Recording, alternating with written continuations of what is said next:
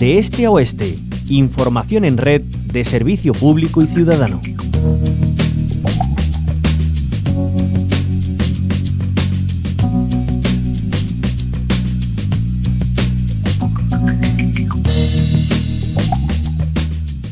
Hoy se conmemora el Día Internacional contra los Ensayos Nucleares. Este año se conmemora con la mirada puesta en la mayor central nuclear de Europa, en Zaporilla, en Ucrania. Ha sido escenario desde hace semanas de combates en el marco de la invasión rusa de Ucrania y precisamente hoy expertos del Organismo Internacional de Energía Atómica se dirigen a la planta para comprobar la total normalidad en sus niveles de radiación. También hoy la ONU ha pedido unidad para poner fin a las armas nucleares con motivo de esta efeméride desde el organismo internacional recalcan que por su diseño su único resultado es la destrucción, por lo que hacen una llamada al mundo para que actúe por la salud y la supervivencia del planeta. Hoy queremos hablar de todo ello con motivo de este Día Internacional contra los Ensayos Nucleares con Cristina Royce, coordinadora y portavoz del Movimiento Ibérico Antinuclear. Cristina Royce, bienvenida a la Onda Local de Andalucía. Hola, gracias, muy buenas. Bueno, pues eh, Cristina Royce, desde el Movimiento Ibérico Antinuclear, ¿qué se reivindica en un día como este? Pues reivindicamos que se vuelva a, un propósito de irse deshaciendo progresivamente del armamento nuclear en el mundo.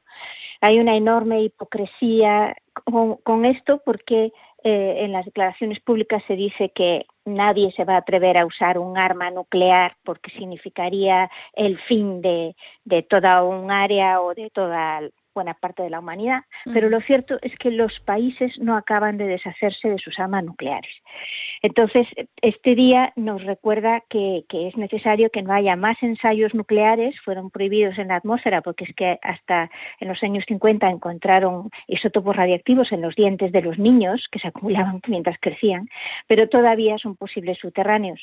De hecho, desde el año 96 ha habido como 10 ensayos eh, por la parte de India, Pakistán y sobre todo Corea del Norte, pero en general los organismos que se preocupan de las cuestiones de las armas nucleares, de los organismos de la sociedad civil y, científica, hablan de que los países están volviendo a invertir en armas nucleares y volviendo a rearmarse, sobre todo Estados Unidos y Rusia, que tienen como el 98% de la potencia nuclear.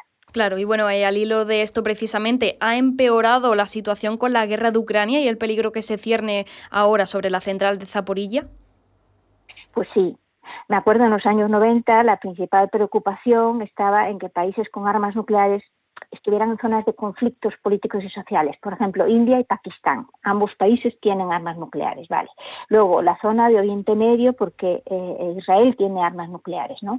Nunca sabes quién va a tener la tentación de usar un arma nuclear para resolver un conflicto. Recuerdo que Bush hijo, cuando la guerra de Irak, hablaba de utilizar misiles nucleares con, con alcance, digamos, limitado para, para, terminar la guerra y cosas así. O sea, siempre está la tentación. Pero en los últimos tiempos nos hemos encontrado que, aunque, bueno, para los que no estamos en el día a día de la gran política internacional, que pensábamos que esto ya estaba asumido, la desaparición de la, progresiva de la potencia nuclear, nos encontramos con que sigue estando en el alero sigue estando sigue siendo parte de la política de los países y unida directamente a la guerra y eso es un enorme problema eh, para toda la humanidad. Es decir, retrocedemos a, los años de la Guerra Fría. Pues sí. Y bueno, ¿cree que a raíz de esto eh, hay más conciencia? O sea, que la población lo ve ahora como un peligro real, incluso mucho más que antes. Bueno, es que yo creo que las últimas generaciones probablemente no eran conscientes de este problema, porque cuando yo era jovencita Digamos, eh, eh, eh, a principios de los años 90, incluso antes, empezaba a hablar de, desarme. Se, hubo fuerte oposición a políticas de, Reagan para extender la defensa, entre comillas, nuclear al espacio y cosas así. Y parecía que eso estaba encaminado, ¿no? Pero, pero está claro que mientras existan las armas nucleares, eh, habrá peligro nuclear. Por cierto que España, como miembro de la OTAN, tampoco ha firmado el Tratado de No Proliferación Nuclear que se hizo en 2017. O sea que todo el mundo dice que no las quiere, pero nadie se quiere deshacer de ellas. Y además suponen un problema de contaminación radiactiva enorme. Solo hay que pensar en el domo de las Islas Marshall, donde los americanos metieron residuos nucleares de sus pruebas atómicas en el Pacífico, que, se está rompiendo y va a liberar radioactividad al mar. Claro, y bueno, eh, Cristina Royce, ¿hacia dónde debería ir Europa y el mundo? Pues a considerar que entrar en la, cuestión de eh, usar el átomo tanto para la guerra como entre comillas para la paz, como en centrales nucleares, fue un error que se cometió después de la Segunda Guerra Mundial e impulsado sobre todo por Estados Unidos, que tuvo que convencer a sus propios empresarios para que entraran en la cuestión de electricidad nuclear y que realmente están muy ligadas una a la otra. ¿eh? De hecho, la recuperación que hacían ciertos países con, arsenal atómico, como Inglaterra, Francia, Estados Unidos, etcétera, de, recuperar plutonio de las centrales eh, eléctricas nucleares para tener plutonio suficiente para sus bombas y sus misiles nucleares, pues es algo que ha determinado eh, la política de muchos países. Y no veamos cómo está Francia, que está empantanada en una dependencia nuclear tremenda, donde la mitad de sus reactores no funcionan, pero aún así ha decidido tirar para adelante y arrastrar al resto de Europa en, la prolongación de las centrales nucleares hasta el siglo que viene, con este asunto de la taxonomía verde, las nucleares verdes, etcétera, etcétera.